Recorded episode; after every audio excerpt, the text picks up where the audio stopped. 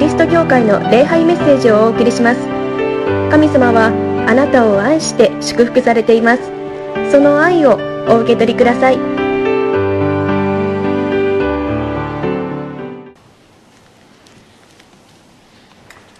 コロナウイルスの蔓延が続く中1週間皆さんマスクをして頑張ってこられました。こうしてこのようにしてこのところに帰ってこられたということを嬉しく思います。皆さんを歓迎いたします。お帰りなさいと言いたいと思います。世の中を見るとあんまり希望がないように思います。けれども忘れてはいけません。この世の中が全てではないということを見えないのですけれども確実に神様はおられます。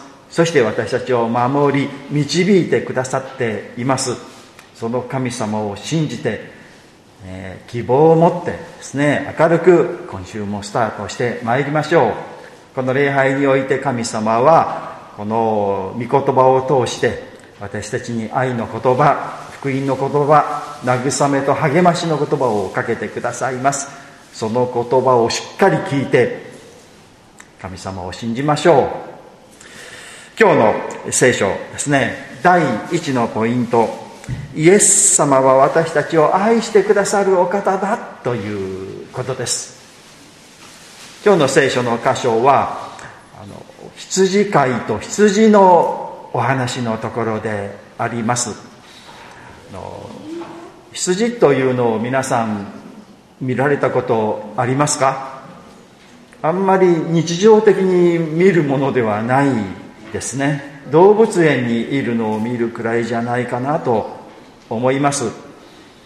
私は子供の頃羊というのは隣のうちに1匹だけいました。あの一時的だけでしたけれどもねいました。そしてある時ですね羊の毛を刈るぞということを聞いて私は見学に行きました。近所の人とかですねいろんな人が来ていました。で羊の毛をですね全部あの買ったんです。そうすると羊ちっちゃくなったんですね。あの半分ぐらいは経営なんだなというのがあの分かりました。ですね。もう一つ体験はあの広島の方にニュージーランド村というのが昔あったんです。今はもうなくなっているようですけれども。でそこで今ニュージーランドの国に似たような環境が作られていて羊がたくさんいました。でいろんなあのショーなんかがあって圧巻なのはこの羊をあのこの犬あの牧羊犬ですね。それが追っかけていって、えー、みんな集めてこの檻の中に入れるというショーをやっていました。それはすごいあの面白いというか興味深いショーでした。たくさんの羊がいるんですけれども2匹か3匹ぐらいの犬ですね。その犬がバーッと走り回って集めるんですね。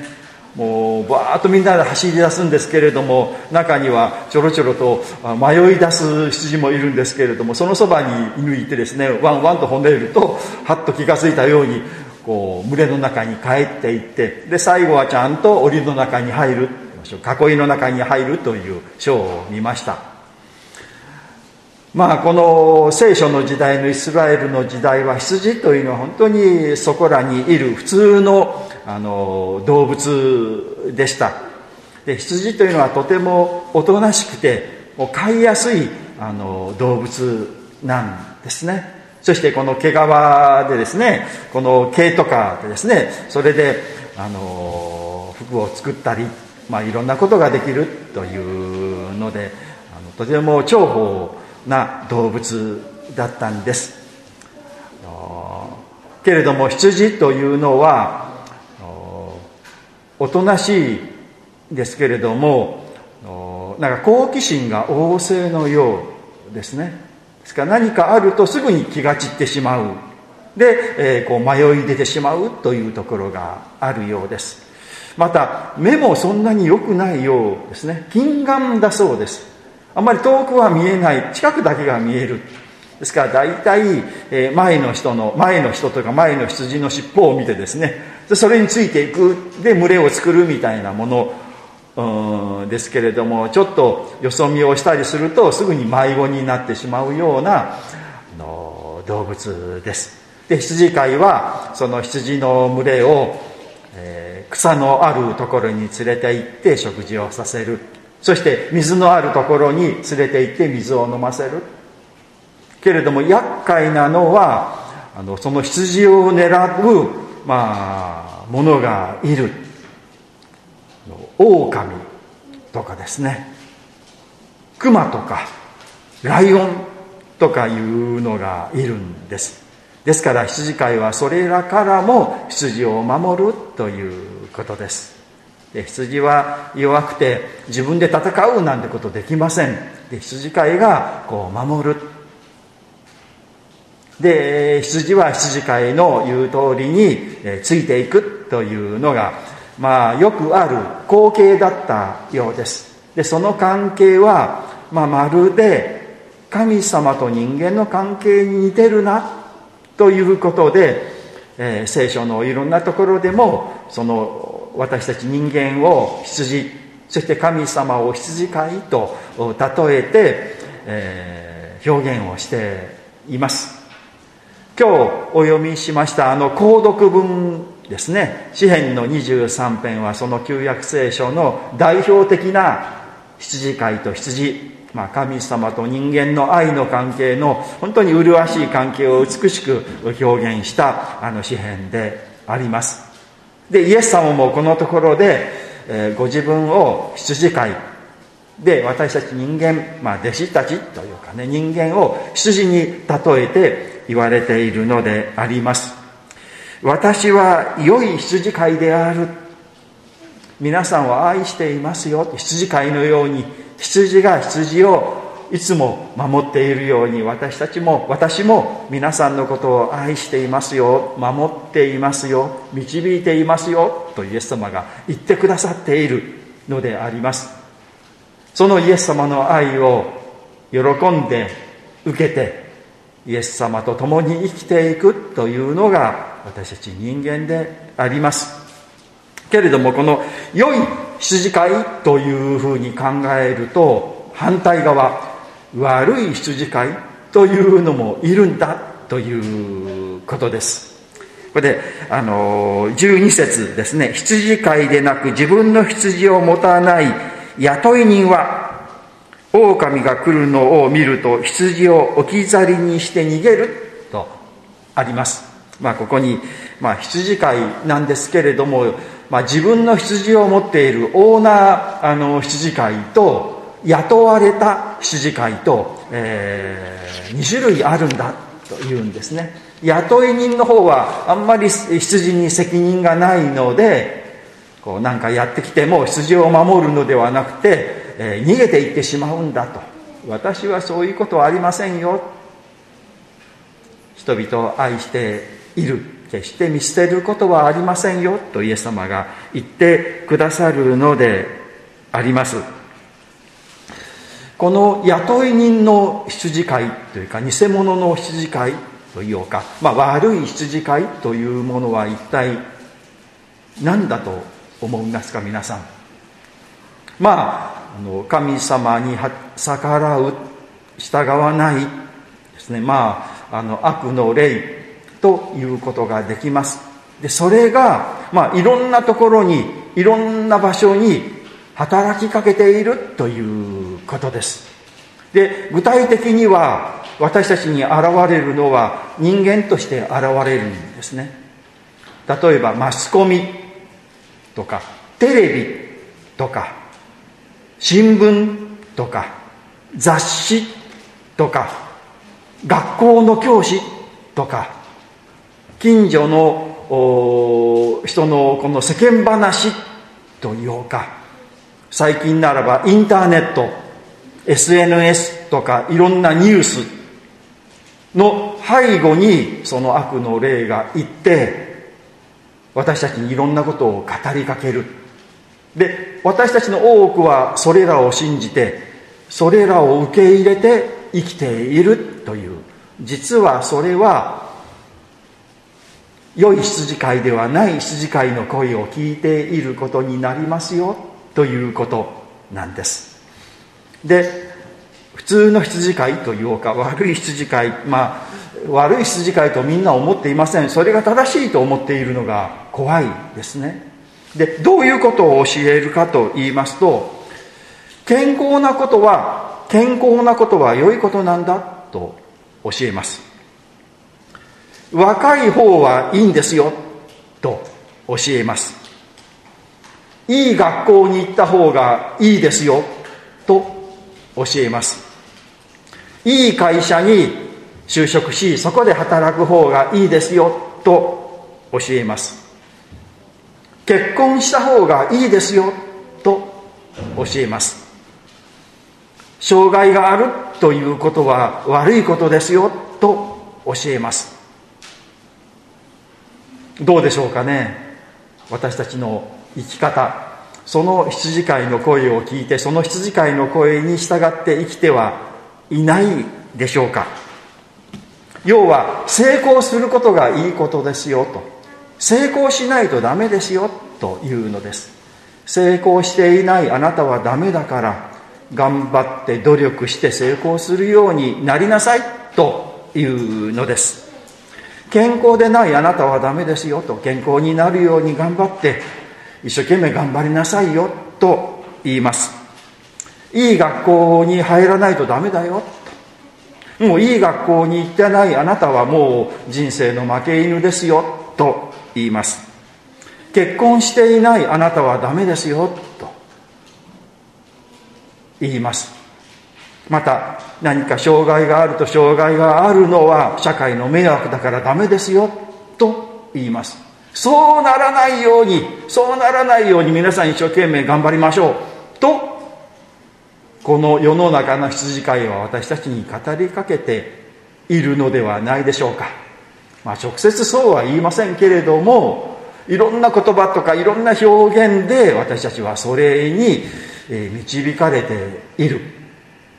そしてそのその価値観その生き方その判断で生きている。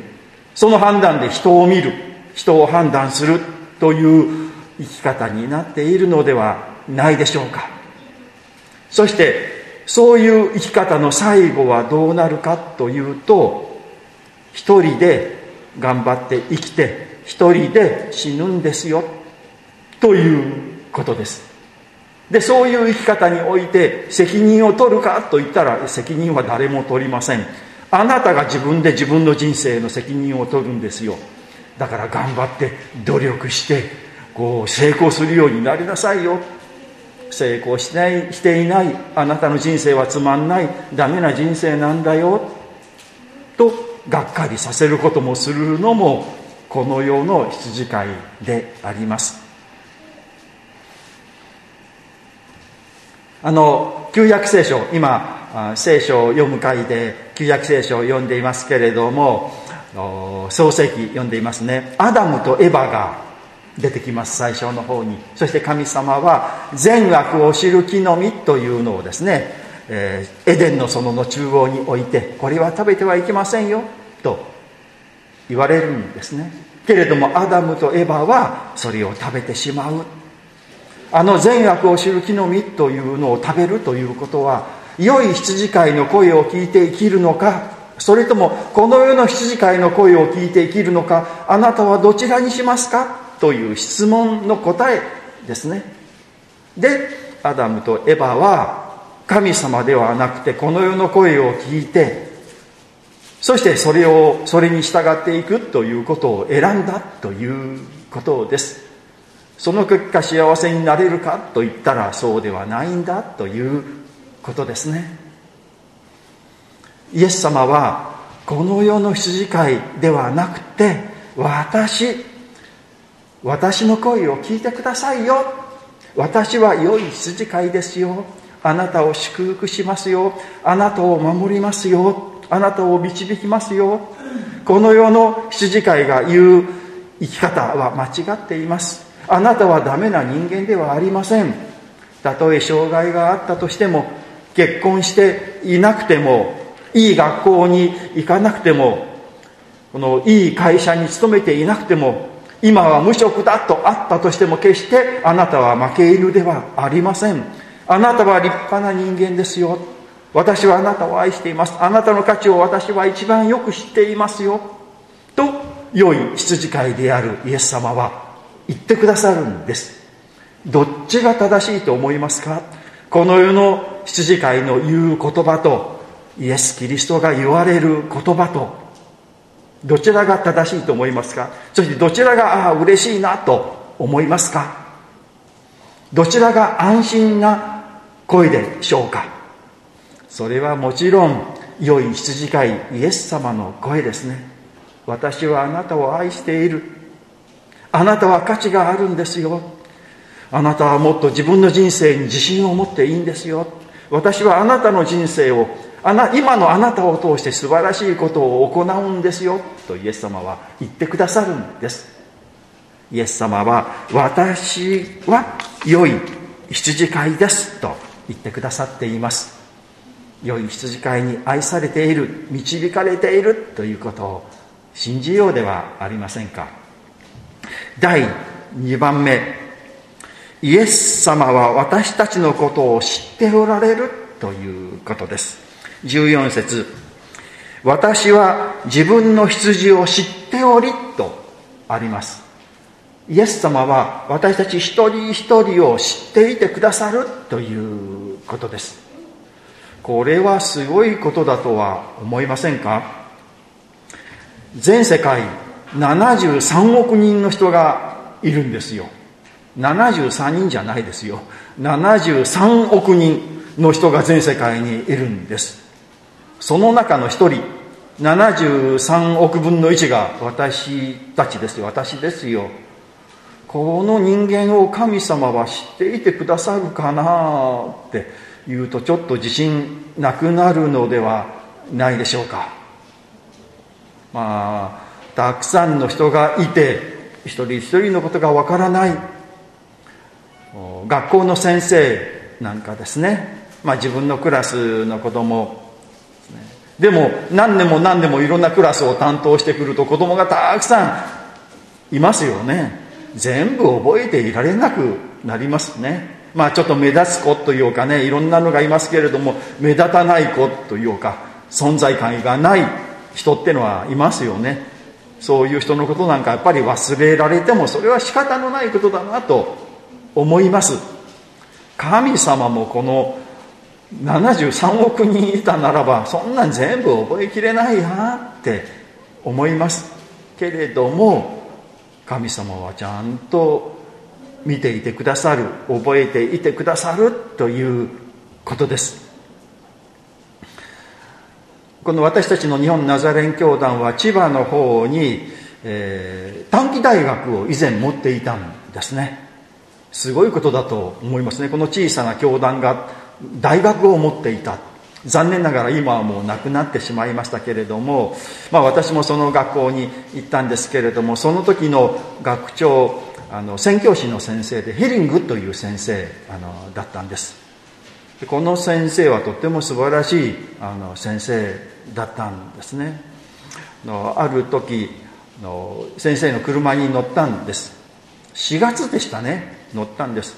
で駅の方に向かってあのいたら登校しているあのこの生徒がずっと歩いてやってくる。たくさん何人も何人もやってくるんですね。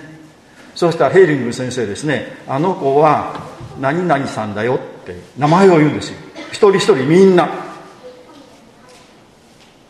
あの当時もう生徒がたくさんいる時期でした。1学年200人近くいたんじゃないでしょうかね。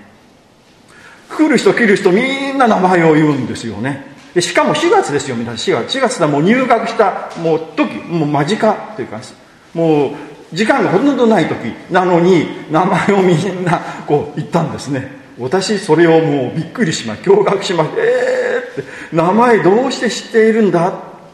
思いました。もう入学してくるというのが分かると写真とその名前を見てですね全部覚えたんですって。覚えられるもんなのかなと思います。多分そういう、まあ、人の名前をパッと覚えられる賜物があったんじゃないかなとは思いますけれども想像できることではないですね。でその先生はこの学校の玄関にいてですね毎日いてですねで登校している生徒に名前を呼んで、まあ、英語で話しかけるんですけれどもね。ほとんど英文化ばっかりですからね。話しかけるということです。すごいなと思いました。けれどもけれども神様はそんなものじゃないということですね。73億人。今いるのだけで73億人ですよ。もう天に帰った人がもうはるかにたくさんいるんですよね。みんな知っておられるということです。ですから安心していいんですよ。あ私も知っておられる。知るだけじゃなくて私たち一人一人の全てを知っておられる。全てを知っておられるとなるとちょっと不安になりますね。えあれは知ってほしくないなと。あれは知られたくないなとかいう思いありますけれどもでも神様はですねそういう私たちの欠点とか私の醜いところも全部知っていてでそこをあなたこれがあるからダメだよこれを直さないとダメだよとかいうのではなくてその欠点をも含めて私たちを愛していてくださるし私たちの味方になってくださるお方なんだ、ね、どうしてもその欠点をこう直せないんだなということ直したいと思ってるんだけど直せないなって思ってることも知っていてくださり理解をしてくださっているのであります。そうなると全て知られているということは本当に安心ですね。ああ分かっていてくださる。一生懸命やったのに理解されなくて誤解をされてしまうということは本当に悔しいことでありこう惨めだというかなんかこうもどかしいというかいうことあるのではないでしょうか。そんなつもりで言ったのではない。その人を本当にそんなにひどいつもりで言ったのではないんだけれどもこの曲解されて誤解されて悪く取られてあの人は悪い人間だひどい人間だと思われている。いやそうじゃないんだよって言っても言えば言うほどこう泥沼に陥ってしまうみたいなことあるのではないでしょうか。だけれどももう言わざるを得ないので言ってしまってますますひどくなっていくというのが私たちです。でもイエス様はちゃんと知っていてくださるんですよ。ああそうだよね。そんなつもりじゃないよ。本当はこういうつもりだよね。だけれどもそのところが伝わらないんだよね。ということもちゃんと分かってくださっているんです。皆さんのその心の心配なこととか悔しいこととか惨めなこととかああこうしたらよかったなみたいな後悔とかまたこうなったらいいなという希望とかみんな知っていてくださり受け止めてくださるお方がイエス様だということです。私たちの全てを知っておられるイエス様だからこそ私たちはイエス様を信じ信頼しイエス様に従っていくことができるのであります。第3番目ですね。イエス様は私たちのために命を捨ててくださったということです。11節。良い羊飼いは羊のために命を捨てる。15節ですね。私は羊のために命を捨てるとおっしゃっています。命を捨てるなんて軽々しく言えることではありませんよね。命捨ててしまったら人生それで終わりですからそう軽々しく言えることではないですね。でもイエス様はあなたのためならば私は死んでもいいですよと言ってくださっている。ここで悪い羊飼い雇い人の羊飼いはこの狼がやってきたならば羊を置いて逃げる。悪い羊飼いだなと思います。けれども皆さんそれ当たり前だと思いませんか？狼がやってきた。羊だけじゃなくて自分も命が危ないかもしれないなと思うではないですか。以前あのこの、まあ、警備員と言いましょうかね。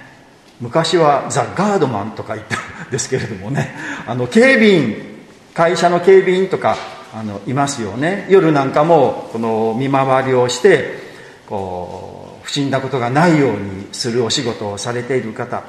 で何か泥棒というかそういうあのものと遭遇して怪我をしたと言いましょうか。いう記事を新聞記事を読んだんですね。ただ警備会社はですねそういうことになったらあの戦わなくてもいいです。犯人捕まえなくてもいいです。逃げてくださいと指導しているということです。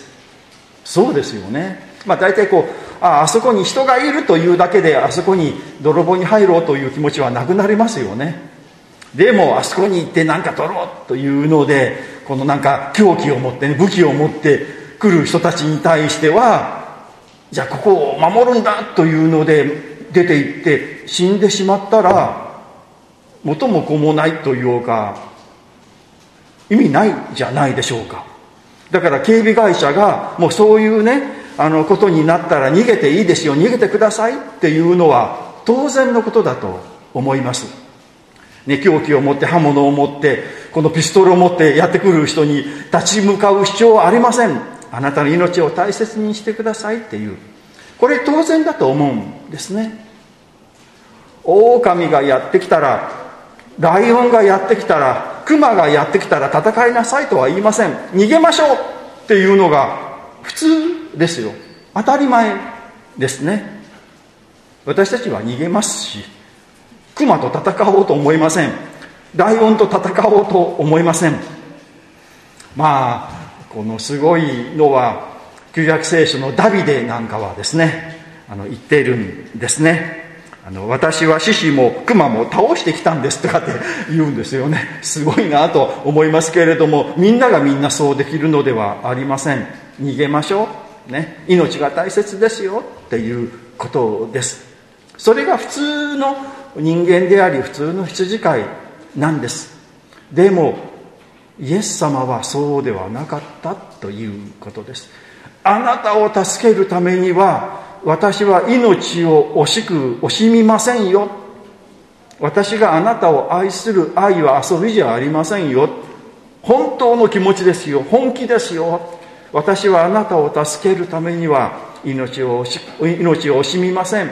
たとえ死んでもあなたを救うしあなたを愛することをやめません。とイエス様がおっしゃってくださったということ。そしてそれをもう実際に実行してくださったということです。私たちイエス様が私たちのために死んでくださったらよかったななんて簡単に思っていませんか？簡単なことではないです。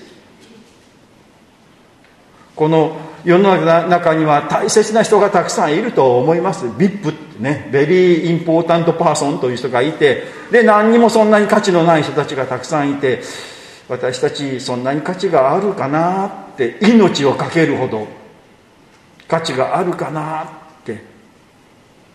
羊飼い羊のために命を捨てるなんてあのいう羊飼いはちょっとおかしな羊飼いですよ。たかが羊の1匹や2匹や3匹や4匹や死んでも命が守るというのが普通ですね。たかが人間のねそれも優れていない普通のというかちょっと劣った人間を救うために命まで救うこのかける必要はないというのが皆さん普通の感覚ではないでしょうか。けれどもイエス様はそうではなかった。私たち一人一人を救いたいという気持ちは本気ですよ。死んでもいいですよ。もう死ぬ覚悟でというか。いやそれで十字架にかかって死なれたということです。それはイエス様は私たち一人一人に価値を認めてくださった。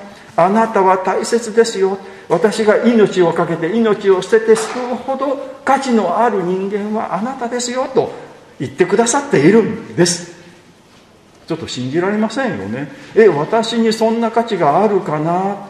私のために死ぬほど命を懸けるほど価値があるかなって私たちは思いますけれどもそれは私たちの脳が勝手に思っていることですよ。本当は私たちが思っている以上に私自身は価値がある。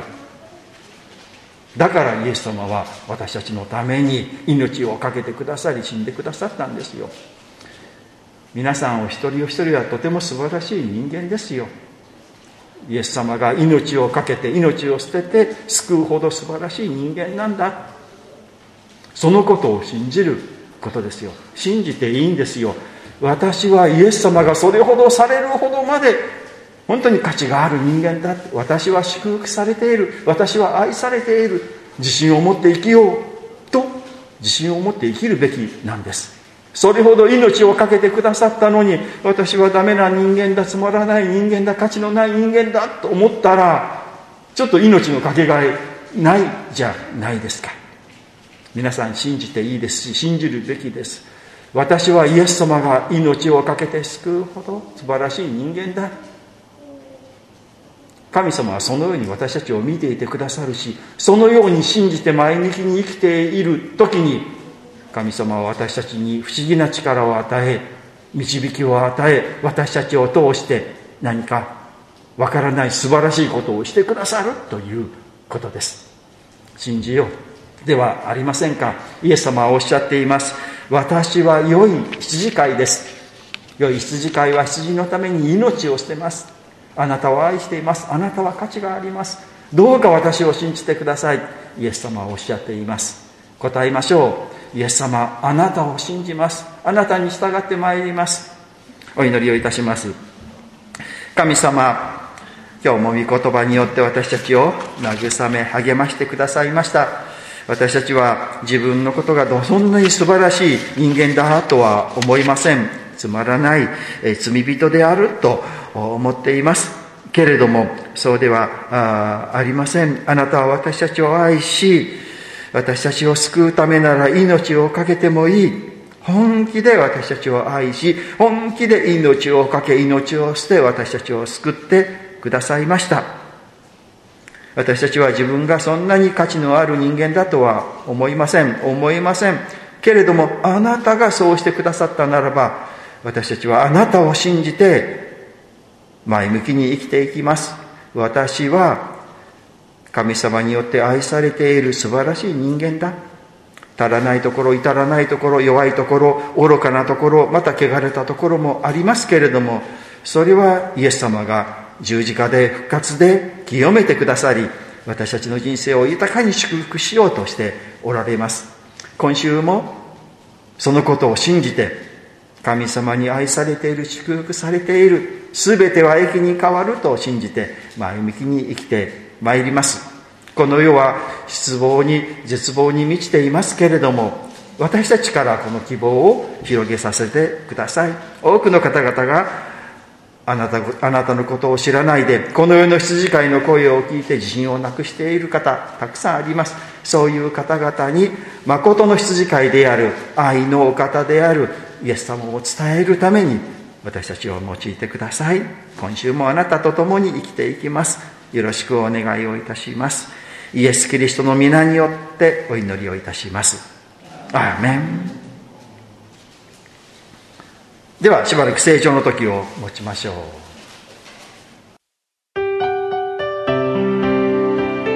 桃谷キリスト教会の礼拝メッセージを聞いてくださりありがとうございました。ご意見ご感想などを聞かせていただけると幸いです。神様はあなたが大好きで救ってくださいました。安心してお過ごしください。